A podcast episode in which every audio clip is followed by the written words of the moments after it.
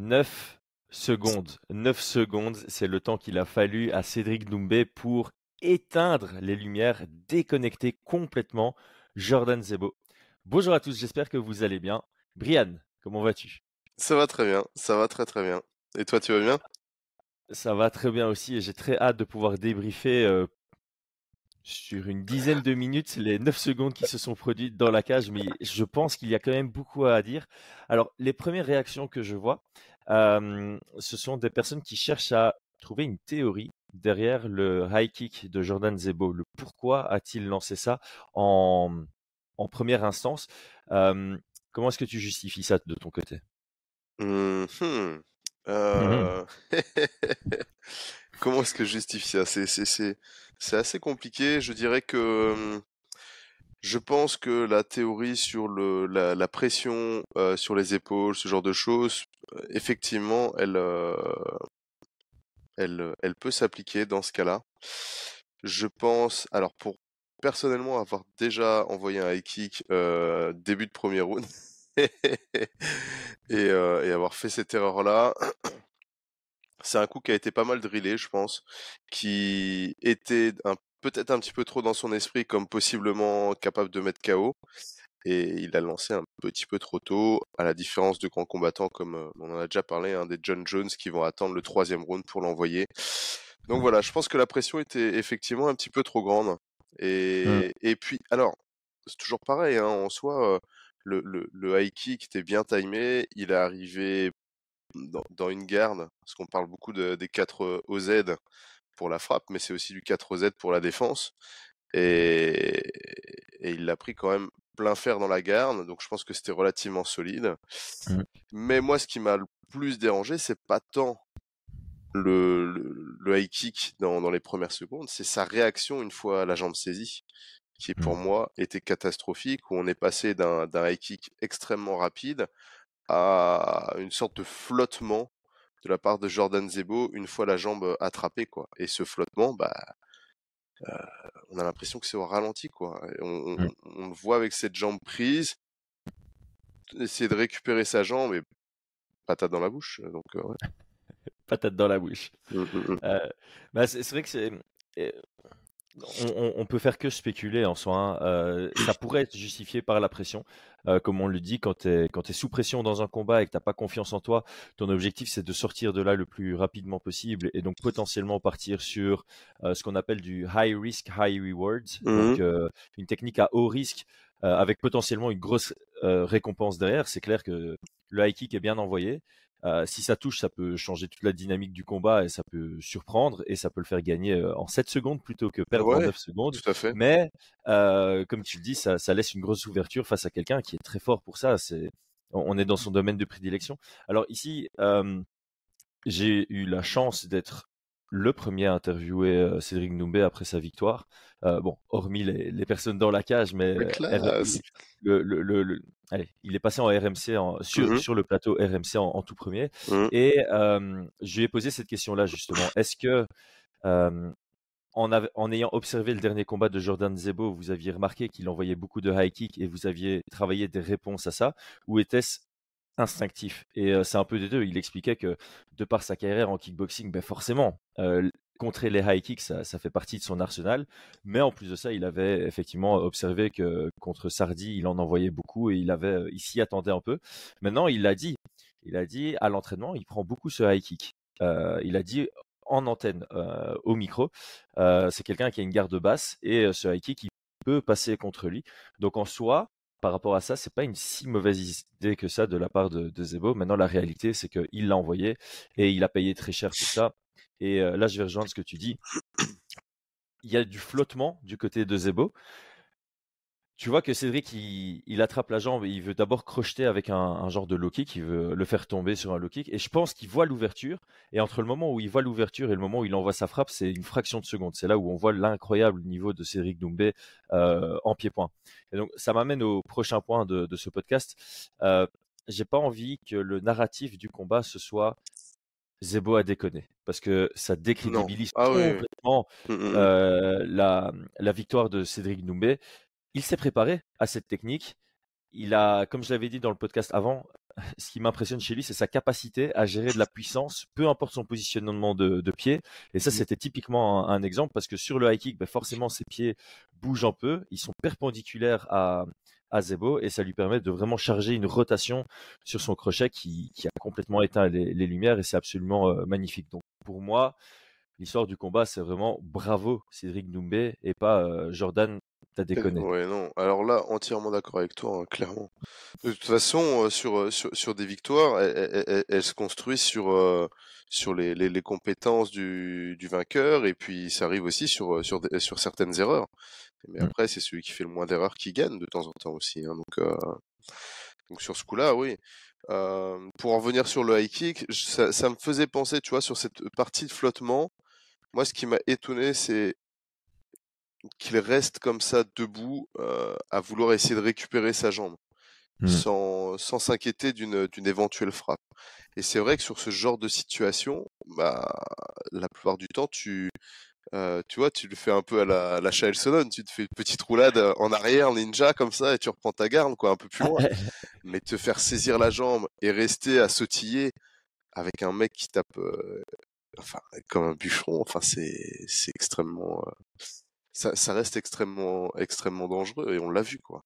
Mais oui, euh, la, la, il n'y a pas eu d'erreur du côté de, de Cédric Doumbé. On est en début de combat, on a une pression complètement phénoménale. Ce crochet, est-ce qu'on peut appeler ça un crochet? C'est c'est euh, euh, c'est un peu Pereira hein. en soi. Tu vois, tu as, un angle un peu qui vient d'en bas. Mais on le regarde parce qu'il y en a qui disent ouais, il avait pas de garde, etc. Mais quand, quand on voit la frappe, elle passe dans, dans, dans un mouchoir de poche ici. Euh, c'est une sorte de, de, de, Mexican hook là, entre vraiment entre le crochet et l'uppercut. Ça, ça, arrive pleine balle. Et puis derrière, il y a le, le crochet arrière qui rentre. Enfin, la précision. Ça, on l'a vu à l'époque hein, sur, sur ces combats. Euh, la précision, elle est, elle est hallucinante. Hein. Elle est hallucinante parce qu'au-delà de, de frapper comme un camion, tu peux frapper comme un camion, mais si tu touches pas ta cible, euh, il se passe pas grand-chose, quoi. Au-delà de ça, c'est tout touche quoi. Ah, mais c'est vrai qu'on on en oublie presque techniquement. Euh, J'ai l'exprimé d'une autre manière tu envoies ce high kick contre quelqu'un d'autre, tu te fais pas éteindre dans cette situation. Il y a très peu de personnes qui seraient capables d'exploiter cette situation aussi bien que Cédric ne l'a fait hier et de vraiment exploiter cette situation pour éteindre complètement les, lumières. En plus de ça, effectivement, euh, défensivement, c'est parfait ce qu'il a fait euh, Cédric Noubé. Il bloque, il vient chasser avec sa main. Et puis, tu as un genre de Masvidal, hein, as un genre de Masvidal, il, il, fait passer la jambe Il passe par, en dessous. Ouais, c'est pas en dessous, c'est ça. Mmh, mmh. Mais l'objectif reste le même. Il, essaye de faire en sorte que Jordan Zebo commence à exposer un peu son dos. Et là, il veut crocheter la jambe et c'est à ce moment-là qu'il voit qu'il y a une ouverture. Donc, la main qui, sa main gauche avait saisi par en dessous la jambe. Ça lui a permis de venir euh, générer ce, comme tu dis, Mexican hook. On est entre, ça ressemble plus à un crochet, mais effectivement, on est un peu entre le crochet montant. C'est un peu comme un uppercut. Jordan Zebo ne le voit absolument pas venir. Bon. Mm. Tu parles de, de pression. Euh, après l'événement, j'ai parlé à, à Véronica Hardy, forcément, qui est très proche de, de l'organisation, puisque bah, elle est mariée à, Dan Hardy, qui fait, euh, euh, c'est quoi, Head of Operations et représentant des combattants au PFL. Elle m'expliquait que 2000 places ont été vendues à la signature de Doumbé. 3000 supplémentaires à l'annonce de sa présence sur la carte. Et il y en a 1000 qui se sont rajoutés très rapidement. Donc c'est indéniable. Euh, Cédric Noubé, il avait déjà sold out quasi l'entièreté du Zénith avant même de commencer sa communication. Donc c'est mmh. le roi de la communication, je pense que ça c'est indéniable. Et, euh, et la pression.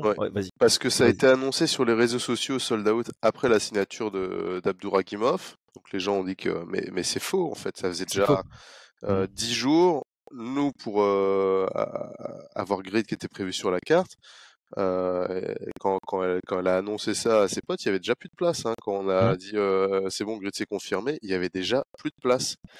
En, fait, les gens euh se sont rendus compte que c'était sold out au moment de l'annonce de Abdul, parce que là, les gens se disent ah, je veux acheter ma place, mais c'était déjà trop tard depuis plusieurs jours. Mais en fait, je pense qu'il y a surtout qu'ils ont relancé quelques places, mais c'était une centaine. Oui. Et donc, Abdul avait dit oui, vous, si vous rafraîchissez la page, vous pouvez avoir des places qui se libèrent. Mais il restait une centaine qui ont été mis au goutte à goutte, mais c'était une centaine. Ça veut dire que c'était déjà sold out. On ne pouvait pas prendre de place dix jours avant cette signature-là non plus. Tu vois. Voilà, c'est factuel. C'est factuel. Et donc, il a fait le sold out à lui tout seul parce que, on va pas se mentir, si son combat avait été annulé à une semaine de l'événement, on aurait eu comme à l'UFC Paris, plein de gens qui auraient revendu leur place. Ah oui, clairement. Les gens étaient là pour Cédric Doumbé. Mm. Les, 6000 personnes sur place, tu en avais 5550 qui étaient là uniquement pour Doumbé et 450 qui étaient là parce qu'ils aimaient bien la carte dans l'ensemble, mais aussi pour Cédric Doumbé et, et Zebo.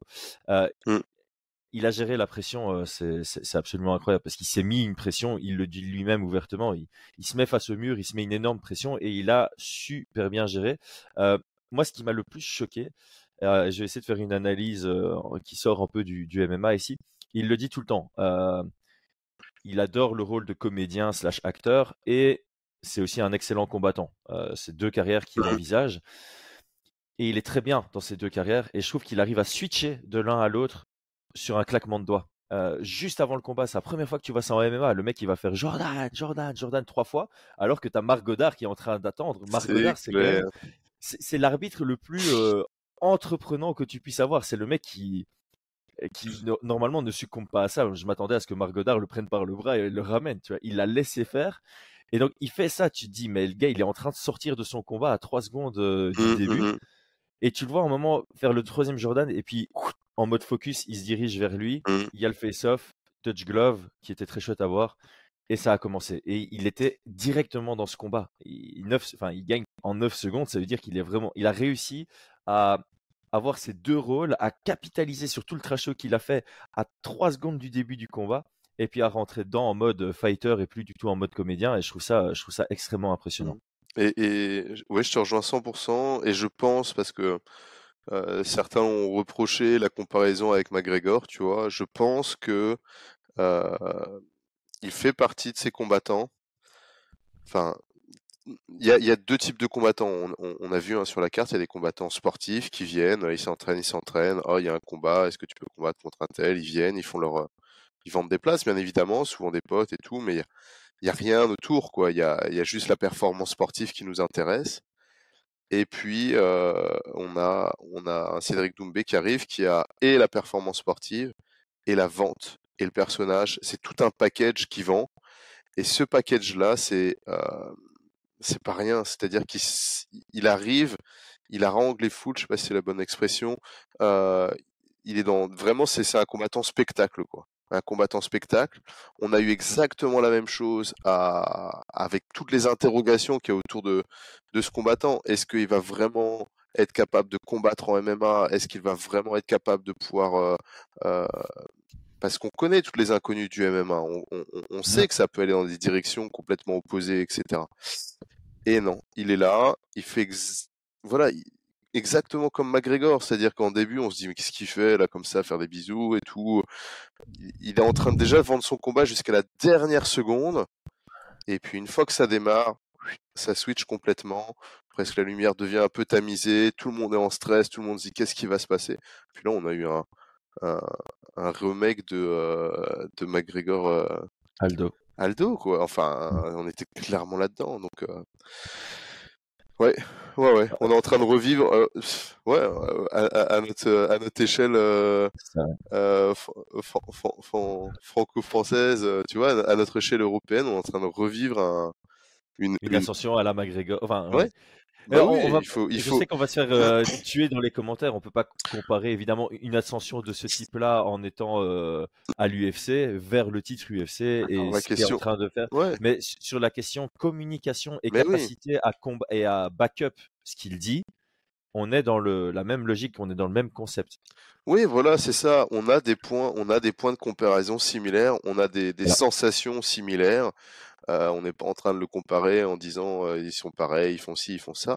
Mais on a, euh, moi, ce que je définis un peu comme combattant spectacle.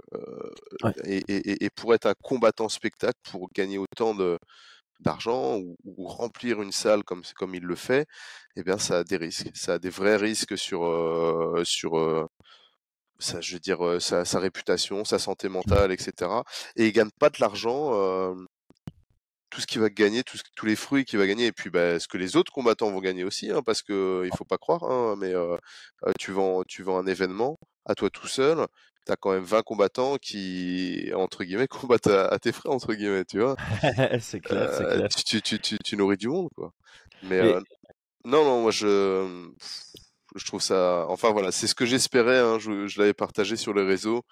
Euh, dans, dans, dans, le truc. J'espérais voir une masterclass parce que j'espérais un petit peu euh, revivre euh, ce genre de, de, choses, tu vois, avec un, un, un, combattant, avec pas mal de mystères autour sur ses capacités, euh, tout ce stress, etc., tous les, les, gens qui veulent le voir tomber, tous les gens qui, qui sont complètement fans et tout, et, et j'ai l'impression de, de, commencer un peu le revivre, donc voilà, mmh. sympa.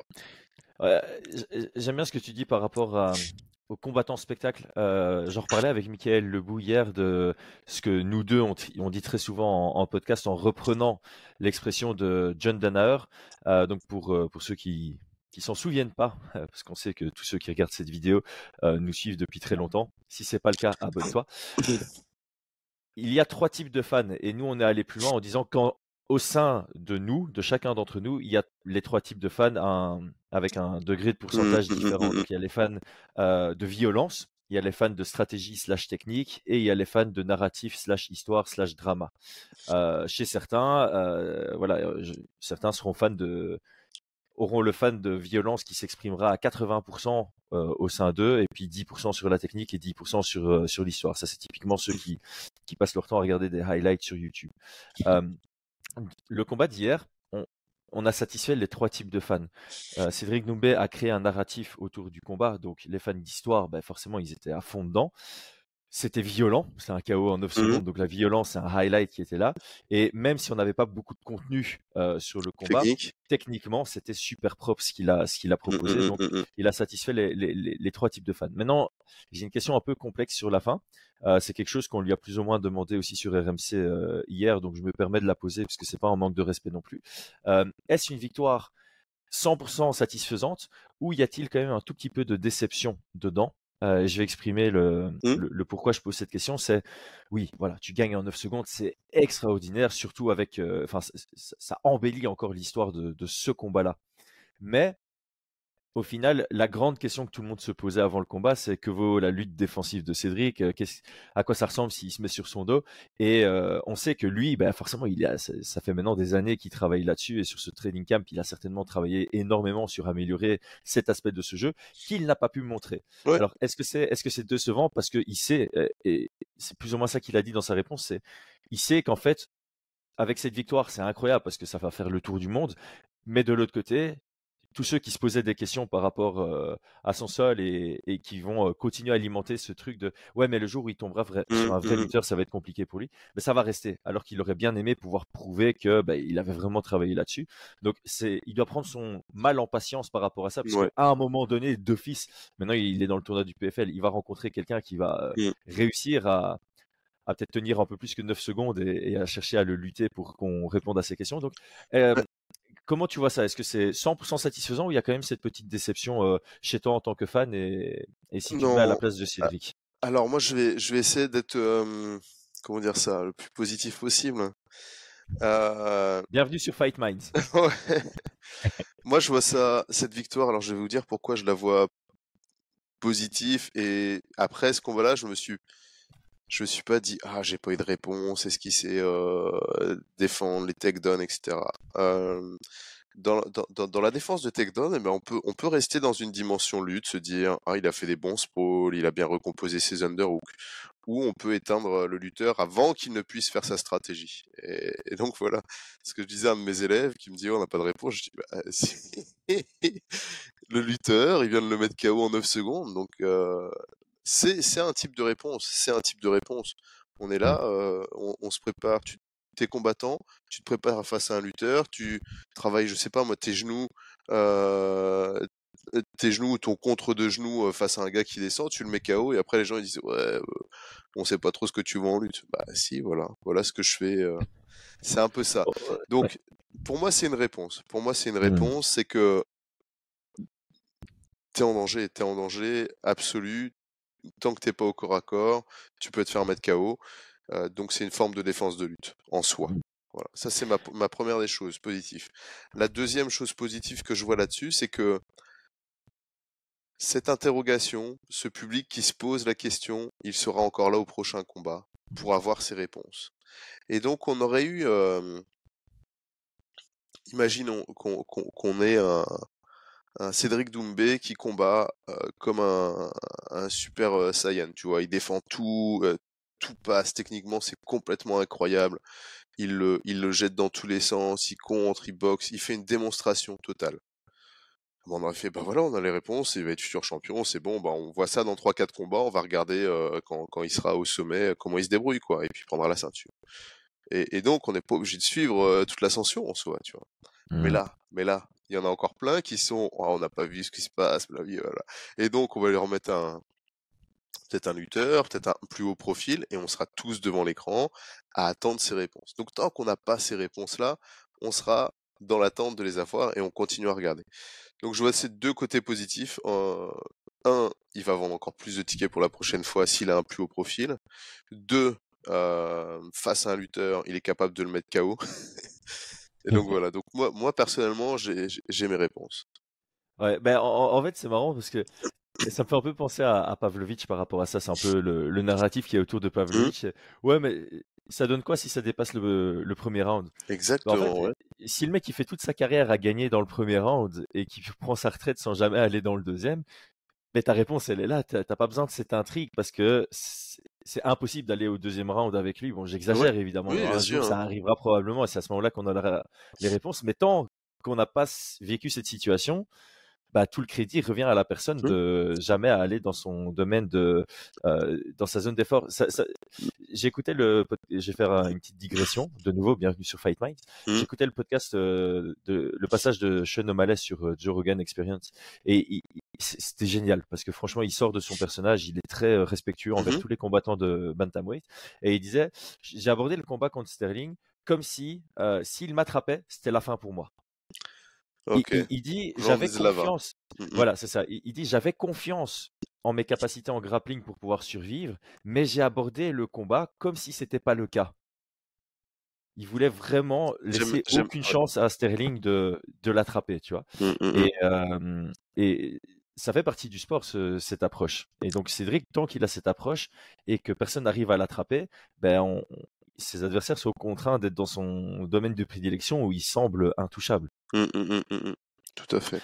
Alors, tout dernier point euh, sur Cédric, après on va passer au, reste brièvement, parce que c'est un peu ça l'histoire du, PFL, il a pris toute la lumière, ah bah on va donner, un peu de lumière au, reste. Euh, extraordinaire dans la cage, mais aussi au micro. Je trouve qu'il a une aisance au micro, que ce soit préparé sur sa chaîne YouTube ou en improvisation parce qu'il sait pas anticiper les questions qu'on va lui poser. Euh, donc bravo pour le divertissement au mmh. micro après et surtout euh, le fait que ça a été couplé à un appel au respect envers Zebo. Je pense qu'il est conscient de l'effet un peu néfaste qu'il peut avoir euh, mmh dans ce trash talk et je pense qu'il a voulu assurer le le fait que voilà les, les gens vont pas aller envoyer des DM à Zebo maintenant mmh, ou quoi parce que on, on, le sait toi comme moi dans la défaite, c'est déjà perdre en MMA, c'est difficile. Dans un combat avec autant de visibilité, c'est encore plus compliqué. Avec un KO euh, en 9 secondes où tu n'as rien pu montrer, c'est encore plus compliqué. Et si en plus de ça, après, tu reçois 85% des DM que tu reçois sur Instagram sont des inconnus qui viennent t'insulter, t'es bon pour une dépression, vraiment. Et donc, j'ai trouvé ça très beau que, que Cédric décide de prendre du temps de micro pour ne plus faire de divertissement pendant un petit moment et euh, rappeler à l'ordre ce qu'il faut faire par rapport à Zebo, lui donner de la force et, euh, et, et, surtout ne pas, ne pas faire euh, l'inverse et ne, ne, pas l'insulter. Tout le trash talk qui était avant le combat, c'était pour vendre le combat. Maintenant, le combat est passé. Il faut lui donner de la force et respecter l'athlète. Je mmh. trouvais ça très beau. Oui, moi aussi. Bah, tu sais, j'ai préparé un petit peu notre débrief ce matin au réveil et j'avais noté aussi que on a le personnage, euh, qui fait vendre, qui qu'on déteste, qu'on déteste pas, qu'on adore, etc. Et on a la réalité. Et la réalité, c'est un mec qui est extrêmement compétent, euh, techniquement parlant, hein, sur, sur, le combat, et qui euh, est humain aussi. Et donc, euh, comme tu l'as souligné, il y a, y a, eu d'abord ces petites confidences après combat, ou ces, ces, ces mots euh, de de, réconfort qu'il a fait à, Jordan Zebo, qui sont, enfin voilà, sûrement beaucoup n'ont jamais combattu, mais il faut savoir que quand quand tu gagnes de cette manière-là, tu penses pas directement dans, la première minute à ton, à ton, ton adversaire, quoi. Et effectivement, ce message, moi j'ai trouvé ça vraiment, vraiment très bien, qu'il puisse prendre le micro pour pouvoir rappeler tout ça et, pas juste dire allez pas, n'allez pas vous moquer, etc. Mais leur dire voilà, allez lui donner de la force, allez le suivre. Parce que parce que ben oui, il est, il est courageux, il fallait bien qu'il y ait un adversaire en face.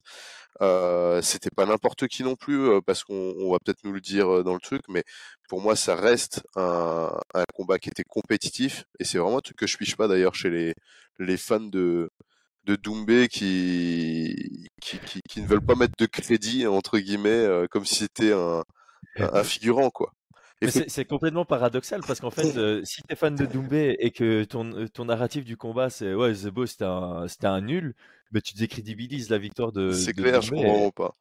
Ouais, c'est tout à fait ça. On en avait parlé, c'était un 60-40 qui pouvait clairement tourner en 100% d'un côté ou de l'autre. Euh, c'est ce qui s'est passé. Donc là, on pourrait dire, ah bah, c'est un 100%, je vous l'avais dit, il allait le mettre KO et tout. Mais ça reste pour moi un très bon adversaire. C'est un gros test. Euh, Cédric Doumbé, c'est pas un, un, fan de Cédric Doumbé, c'est un gars qui savait que le combat pouvait aller dans des directions très compliquées pour lui. Et donc, il l'a dit, il était extrêmement bien préparé. On l'a vu, il l'a pris au sérieux.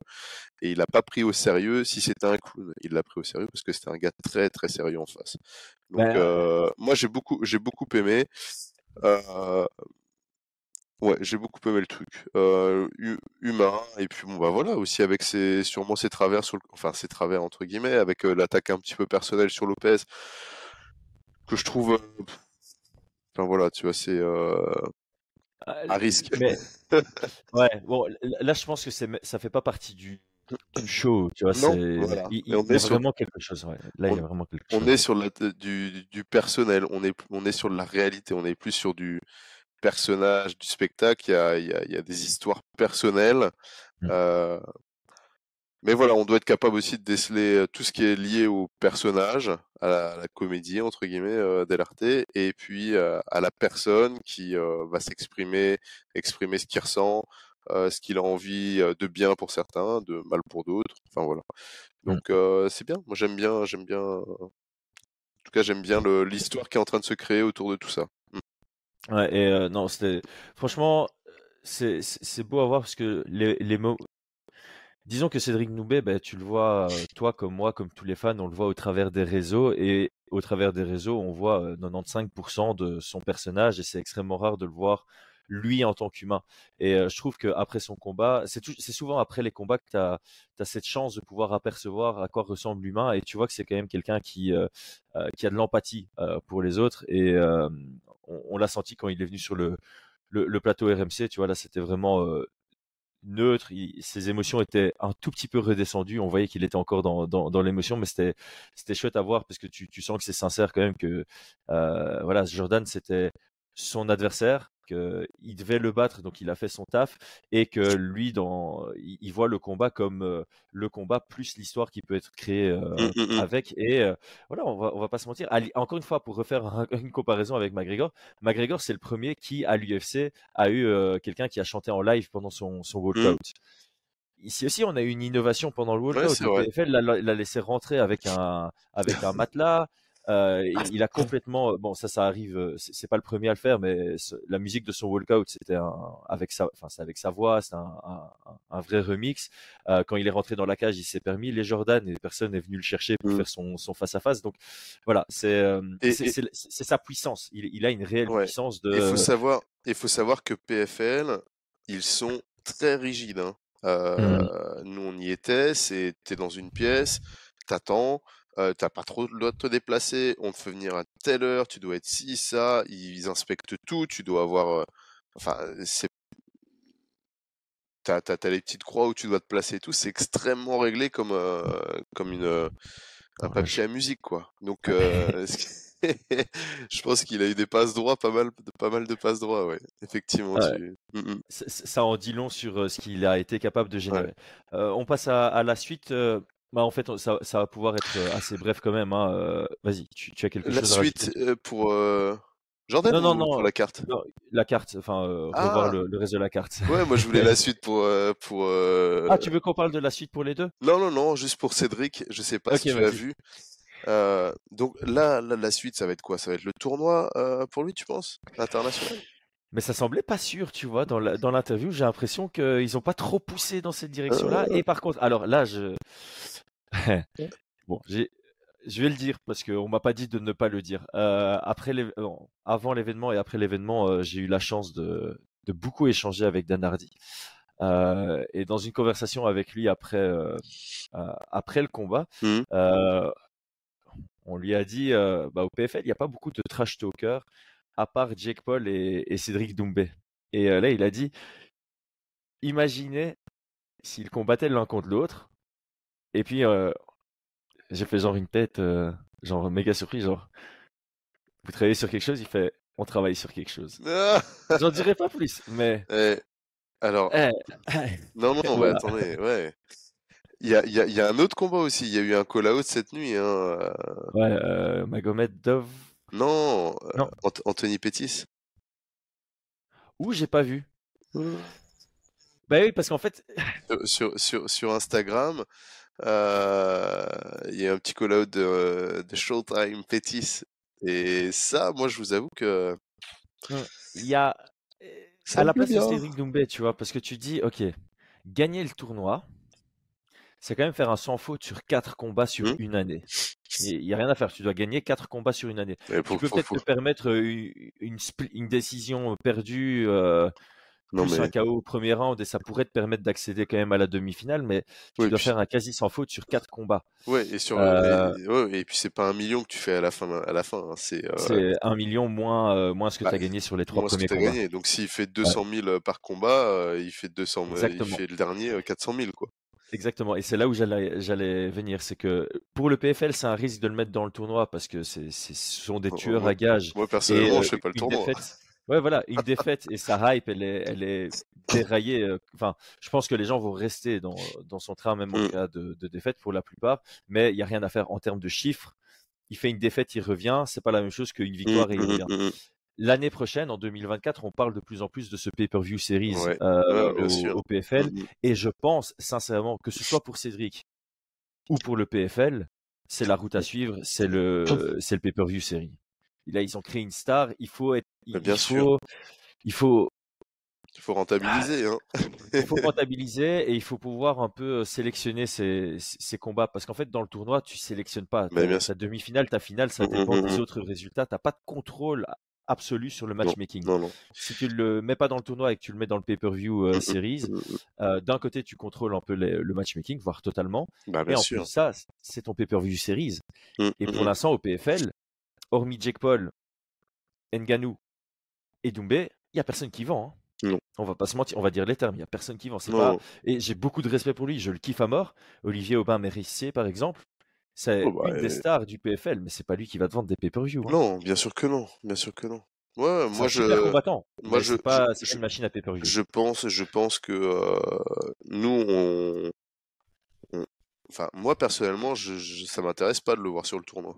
Je pense que clairement, ce qui m'intéresse, c'est euh, de le voir sur des super fights comme on a eu hier, tu vois, de, de, de, de la vente du truc et tout. Euh, Le tournoi, il y a des gars qui vont venir, ils auront les crocs, euh, ils seront là pour le million, ils vont, enfin voilà. hein. Donc, euh, je pense, je pense que, et puis, et puis. Et puis ça t'empêche pas de combattre euh, après avoir fait euh, pas mal de, de thunes contre le, le vainqueur du tournoi et, et de le battre. Hein. Donc, euh, Très belle idée ouais, aussi, ouais. ça. Ouais, non, donc il y, a il y a beaucoup de d'autres options qui s'offrent à lui. Et ouais, ouais, effectivement, j'ai senti ça aussi. J'ai senti que le speaker a pas beaucoup non, poussé sur les questions vis-à-vis du, du tournoi et que lui n'a pas spécialement répondu en, en mettant euh, tournoi, tournoi, tournoi. Il a dit oui, bien Mm, sûr mm, que mm. le million ou attends, c'était quoi? Euh, Es-tu prêt pour le tournoi? Euh, Est-ce que ce sont ceux du tournoi qui sont prêts? Encore une fois, extraordinaire au micro, il est vraiment très bon, mais euh, effectivement, j'ai l'impression qu'il y avait des instructions pour ne pas trop en parler parce que c'est pas quelque chose de totalement sécurisé. Ok, maintenant on, on transite vers Abdul. Ouais, Bah, ça, ça va être éphémère d'en parler en fait. hein. Je ouais. pense que le narra- enfin, l'analyse que tout le monde avait fait du combat, c'est que même le grand Brad Wheeler de ses grands jours, dans son prime en 2015-2017, n'avait pas le niveau requis pour battre Abdul. Alors avec 4 ans d'absence, on s'attendait pas à ce que ce soit le cas. la question c'était juste, bah voilà, quand tu rentres en grand favori, de temps en temps, c'est un peu compliqué d'aborder le combat. et Abdul a vraiment répondu présent. on a peut-être une toute petite frayeur sur un direct de Brad Wheeler, mais dans l'ensemble, bon low kick et un sol, un sol qu'est-ce que tu veux que je dise sur son sol? C'est incroyable ce, mmh, mmh. niveau parce que Brad Wheeler est une ceinture noire. C'est pas... et c'est là où on voit qu'il y a des niveaux. Tu vois, ça, ça reste une ceinture noire. C'est pas une ceinture noire du niveau d'Abdul, mais ça, ça prouve plutôt le niveau de, de Abdul qui est, qui est juste euh, ouais, merveilleux. Non, non, là-dessus, je pense que bah, c'est, la réalité aussi. Hein. On parlait d'intrigue, etc. Euh, ce qui vont un combat, c'est une intrigue. Là, il y en avait pas. On mmh. savait que ça allait être mis au sol, que ça allait être étranglé euh, dans les deux minutes. Ouais, voilà quoi. Pour moi, c'était sans surprise quoi. Donc j'ai sans surprise, mais beau à voir. je trouve que c'était beau à voir ce qui s'est passé au sol. Tu, tu vois qu'il y a un, gros niveau. Ça reste toujours appréciable à, observer. Ouais, peut-être, mais enfin, tu mets, tu mets un, un mec qui a fait 4 ans de sol face à un mec qui en a une année, t'as as les mêmes différences de niveau. Donc moi je trouve ça bien pour lui, ça, ça lui permet d'être de rester dans le bain, d'être chaud parce que c'est beaucoup d'annulations. Par contre, je mmh. veux le voir sur le tournoi et il faut que oui oui. Voilà et, là, là on va commencer à, à, suivre ça bien, je pense. Mais on mmh. était tous déçus de de ce enfin oui forcément on était tous déçus de pas le voir directement sur le tournoi euh, au niveau où il devrait être quoi. Et je pense que lui aussi, c'est un compétiteur. Hein. C'est un compétiteur. Il a envie, il a envie du plus haut niveau. Il l'a encore dit. Et, il va falloir que que euh, le PFL le, mette dedans, quoi, tout simplement. Hein. Mmh. Après, voilà, pour euh, euh, ça, restait un changement de dernière minute. au, début, il était prévu contre quelqu'un un vrai challenge, donc il s'est préparé pour un vrai mmh, challenge. Mmh, à deux semaines du combat, on change d'adversaire. Il était le, cœur de sa préparation était déjà fait. Donc là, il va pouvoir continuer à se préparer et surtout préparer sa descente parce que moi, la seule grosse crainte que j'ai, c'est qu'il va rentrer dans le tournoi dans une division dans laquelle il a jamais performé. Mmh. Jamais, jamais. Ils c'est vraiment de descendre, mais ils n'ont pas ils n'ont pas fait comme Axel Sola, tu vois. Aldric, quand il a décidé de faire tomber Axel Sola en lightweight, ils ont fait un cut avec une pesée le matin et un sparring le lendemain avec euh, du fond public à la salle. Mmh. Voilà, type combat. Donc tu, tu as pu juger la mmh, performance mmh, réellement avant de prendre ouais, Ici, ils ont, il y a une différence entre faire un cut et réussir le poids et faire un cut pour performer le lendemain. Donc là, je, je pense que voilà, avec Clément, euh, tout est professionnalisé. Et il faut pas avoir de doute par rapport à ça. Mais c'est sur la performance et on doit pas oublier que ben 70 kilos, il aura plus le désavantage de taille qui est un avantage quand on est un, un lutteur, quoi, tu vois? Mmh. Plus facilement euh, au niveau des hanches euh, pour, pour mettre au sol. Et mmh. ça, on aura nos réponses euh, à mon avis, janvier ou février. Euh, je ne sais pas si le PFL a déjà annoncé les, dates de la saison régulière 2024, mais en général, il commence mmh. assez tôt parce que forcément, la raison pour laquelle il n'y a pas de coup de coude, c'est parce que ça s'enchaîne. Tu dois prévoir minimum, tu dois prévoir quatre combats, pas, minimum, mais tu dois prévoir quatre combats euh, pour atteindre les finales euh, sur l'année. Et mmh. donc, s'il si, commence en avril, ça devient un peu trop, euh, trop actif. Euh, est-ce qu'il y a quelque chose d'autre que tu as envie de souligner ah sur bah la carte, Écoute, euh, la différence de niveau. Alors, on, va parler des tournois. Moi, je, je, voudrais quand même souligner la différence de niveau entre le, chez les weight, chez les lightweight. La, la catégorie des bantam, elle était complètement dingue. Le niveau, hein, je ne sais pas si les mmh. gens se rendent compte, mais le niveau des bantamweight comparé au niveau des lightweight, il était stratosphérique quoi. Il était stratosphérique. C'est euh, on a eu euh, en tout cas sur le plan sportif des superbes combats. Donc on a eu euh, Franz M. Lambeau contre j'ai oublié ses noms Ben Kachi. Ben, ouais. Redis-moi. Benka, ah, oh là là, et je suis fatigué. Hein. Euh, Mokhtar, excuse-moi, Mokhtar Benkassi que j'ai Benkassi, ouais, pas ben Mokhtar. Mes excuses d'avoir écorché le, le nom. Donc France contre Mokhtar, qui était un combat assez incroyable, très très serré. Malgré que, que je, sois, je sois ami avec France, j'ai trouvé le combat vraiment très serré. Et pour moi, je pensais que Mokhtar avait fait le taf. mais voilà, c'était c'était du très très haut niveau, c'était vraiment vraiment très chouette à regarder. Le combat contre de Ali Taleb contre Kakorov, c'était une folie. Donc Kakorov qui était underdog, ça je l'ai pas, j'en avais parlé, hein, et puis on m'a demandé, euh, un pote m'avait demandé parce qu'il voulait parier, j'ai dit que c'était le l'underdog euh, qui, n'aurait pas dû être underdog. Il se fait connecter au premier round, franchement, il survit et, euh, il tabasse au deuxième et il prend de justesse le troisième parce qu'Ali revient dans le troisième. C'était un combat incroyable aussi. Ali Taleb, franchement, il va falloir le suivre ce gars-là parce que techniquement, je le trouve euh, excellent, vraiment. Hein. En lutte, en grappling, son anglaise, enfin, vraiment impressionnant. Pour moi, il est un petit peu trop léger pour la KT, même si physiquement il paraît énorme. Mais euh, pour, euh, pour être passé à côté de lui et tout, il est, il est pas très très grand. Alors que de l'autre côté, Kakurov, je pense que c'est un gros gros bantam. Hein. je l'ai vu, j'ai vu en, en, salle d'échauffement, il est, il, est, il est plutôt solide. Donc euh, ça sur la carte. Dakota Ditcheva, on en avait parlé. Ouais.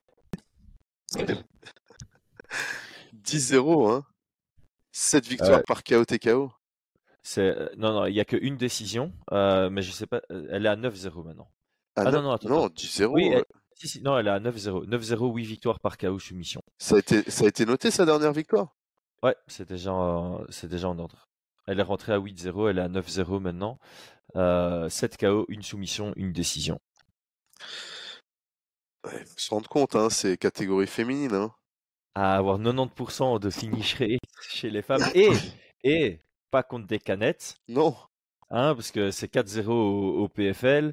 Il euh, n'y a pas de déchets réellement dans son, dans son palmarès. Après, elle était, elle était toujours très très euh, favorite. favorite, hein, mais, mais c'est quand même. En tout cas, ceux qui suivent le MMA féminin, c'est une Anna qu'il va falloir suivre, qui, euh, pour moi, bon, va, va, va, va, gagner ce tournoi-là. On va voir si elle va, si elle va signer avec le PFL international, mais pour moi, elle devrait. Ah je, ne sais pas du tout ce qu'elle prévoit, hein, mais elle pourrait, tu l'avais dit, hein, qu'elle serait dans le top. Euh, elle a déjà le niveau du top 5, euh, top 10, je sais plus ce que tu disais. J'avais dit top 10 UFC, mais en, en, faisant le celle qui était rankée 10, 9 et 8, on s'était dit que ouais, c'était elle serait favorite contre 19-8 de l'UFC. Donc ouais, elle se, rapproche, voire elle est déjà dans le top 5, enfin en termes de niveau dans le top 5 UFC. Ouais, et puis une Cornelia Home qui était bien préparée, moi j'ai trouvé. Hein. Ouais, stratégiquement, bon, c'était pas beau à voir ce qu'elle cherchait à faire, mais c'est la façon dont c'est ah bah le chemin vers la victoire. C'est le chemin vers la victoire. Donc elle, est venue bien préparée, comme tu le dis, et malgré sa bonne préparation, bah mmh. voilà, elle a rien pu faire. c'est Ditcheva, elle est vraiment vraiment c'est un danger. Et puis bah, la déception hein, sur euh, vis-à-vis de Salamon, hein, qui n'a pas eu le temps de, réellement pouvoir euh, s'exprimer. Alors un truc qu'on avait oublié, euh, qui est mmh très important, c'est que c'est pas la division, c'est pas la catégorie de poids de Salamon. Il a dépanné pour le tournoi 93. Il a gagné son premier tour et donc là il se retrouve en fait dans un tournoi qui est au-dessus de sa catégorie de poids mmh. et il s'est ouais, limite. Entendu, Je crois que j'ai entendu qu'il s'était pesé genre à à 91 kilos, euh, alors que son adversaire, donc ça veut dire qu'il n'a pas cuté, mmh. euh, il, il s'est pesé au poids euh, qu'il avait dans la cage et son adversaire c'est quelqu'un mmh. qui cut énormément. Il y avait mmh, facile, facile 9-10 kilos de différence entre les deux dans ce combat. Après voilà, hein, c'est ça c'est tu peux pas tu peux pas aller dans, dans, un combat tu vois ce que je veux dire ah non non bien sûr c'est pas une excuse c'est son choix, ouais, son choix. choix. Euh, mais, voilà, ça, permet quand même de nuancer un peu et de dire ok, c'est une grosse défaite. Et, et puis la réalité, c'est que la réalité, c'est que nous, on le voyait quand même euh, pouvoir euh, être très très concurrent sur sur une catégorie au-dessus. Hein, donc mmh. donc hâte de le voir dans sa dans, dans sa catégorie naturelle, on va dire ça comme ça. C'est ça, c'est ça. Mmh. Et Nedo contre Powell, ça va être sympa. Powell nous a pas super impressionné dans son combat, mais euh, Nedo va forcer le combat euh, en finale. C'est une belle finale, je trouve, euh, mmh, mmh, mmh. qu'on aura en, décembre à Dublin s'il n'y a pas de changement, parce que bordel, on a fait une vidéo pour nos membres. la carte euh, du PFL entre lundi et hier, elle a Mmh, changé mmh, euh, mmh, mmh. quasi du tout au tout. C'était euh, il est dinguerie, pour eux, hein. Avec Ouais, le, ouais. le, le combat de last minute, là, genre le mec qui savait pas qu'il allait combattre le lendemain, il fait ça peser le jour, il combat le lendemain, c'était dingue pour, pour un combat re- euh, revanche. Moi j'avais vu le combat à Berlin, donc euh, j'ai suivi ce combat-là. Ouais. Euh, Bah, c'est la même chose. Il y a eu six rounds exactement les mêmes entre Berlin et, et Paris. hein. ouais, en tout cas, non, il était euh, combattant marseillais, était un- je trouve qu'il était un peu plus euh, agressif sur le premier round. Pour moi, il prend son premier round. hein. D'ailleurs, j'ai pas compris la, ouais, la cotation, mais euh, ouais, non. Mais en tout cas, en tout cas, ça restait, ça restait sur, sur l'événement, ça restait un bel événement.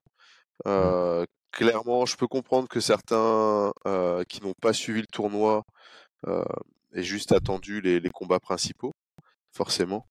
Mais c'est comme, c'est comme tout, hein, quand, quand on, on aime que ce qu'on connaît, donc euh, quand, quand on suit le, le, le, le- le tournoi depuis le début, les combattants, comment ils évoluent, bah, c'est toujours beaucoup plus plaisant. Moi, je trouve Mm. personnellement. Ouais, ça, c'est la, c'est la force d'un format tournoi. On en avait Mm. parlé euh, pendant l'exclument. C'est que ça permet de fidéliser euh, tes- ton audience et euh, leur donner, comment dire, u- une attache avec les combattants plus le tournoi ouais, avance. Et du coup, tu, tu arrives en demi-finale comme le PFL Paris, bah, tu connais tous les noms parce que tu les as déjà vus combattre sur les cartes précédentes. Pour tous ceux qui ont suivi que le PFL Paris, ça va leur permettre de savoir à, à quoi s'attendre pour le PFL Dublin Dublin. euh, et les finales. Et donc ça, c'est bien. Le mauvais côté du tournoi, c'est que euh, une victoire, peu importe la manière, t'amène à l'étape d'après. euh, quand quand tu es dans l'élimination directe, c'est pas le cas de la saison régulière. Mais donc de temps en temps, il y a certains combattants, tu as l'impression qu'ils qui vont peut-être trop sécuriser la victoire et du coup, il n'y a pas cet aspect euh, divertissement, euh, prise de risque, euh, performance à tout prix, euh, ce qui n'est pas le cas par exemple à l'UFC où il n'y a pas de tournoi. Donc tu sais que entre gagner une décision avec peu d'intensité et gagner sur un- une guerre avec un chaos, Mm. bah, ton ascension vers le titre sera plus marquée d'un côté que, que de l'autre. Voilà, ça c'est la, la- la- la critique globale. Je propose qu'on clôture ici puisque moi je vais devoir euh, Ouais. monter et, et rentrer à la maison. Brian, un tout grand merci pour ton temps. Tous ceux qui y sont encore connectés maintenant, merci à vous. On n'oublie pas les commentaires, mais je pense que comme on a parlé de Doumbé, le référencement, ça ira sur cette vidéo. Euh, on se retrouve cette clair. semaine pour encore beaucoup de discussions MMA. Ouais. Allez, ciao tout le monde. Bon dimanche. Bon dimanche.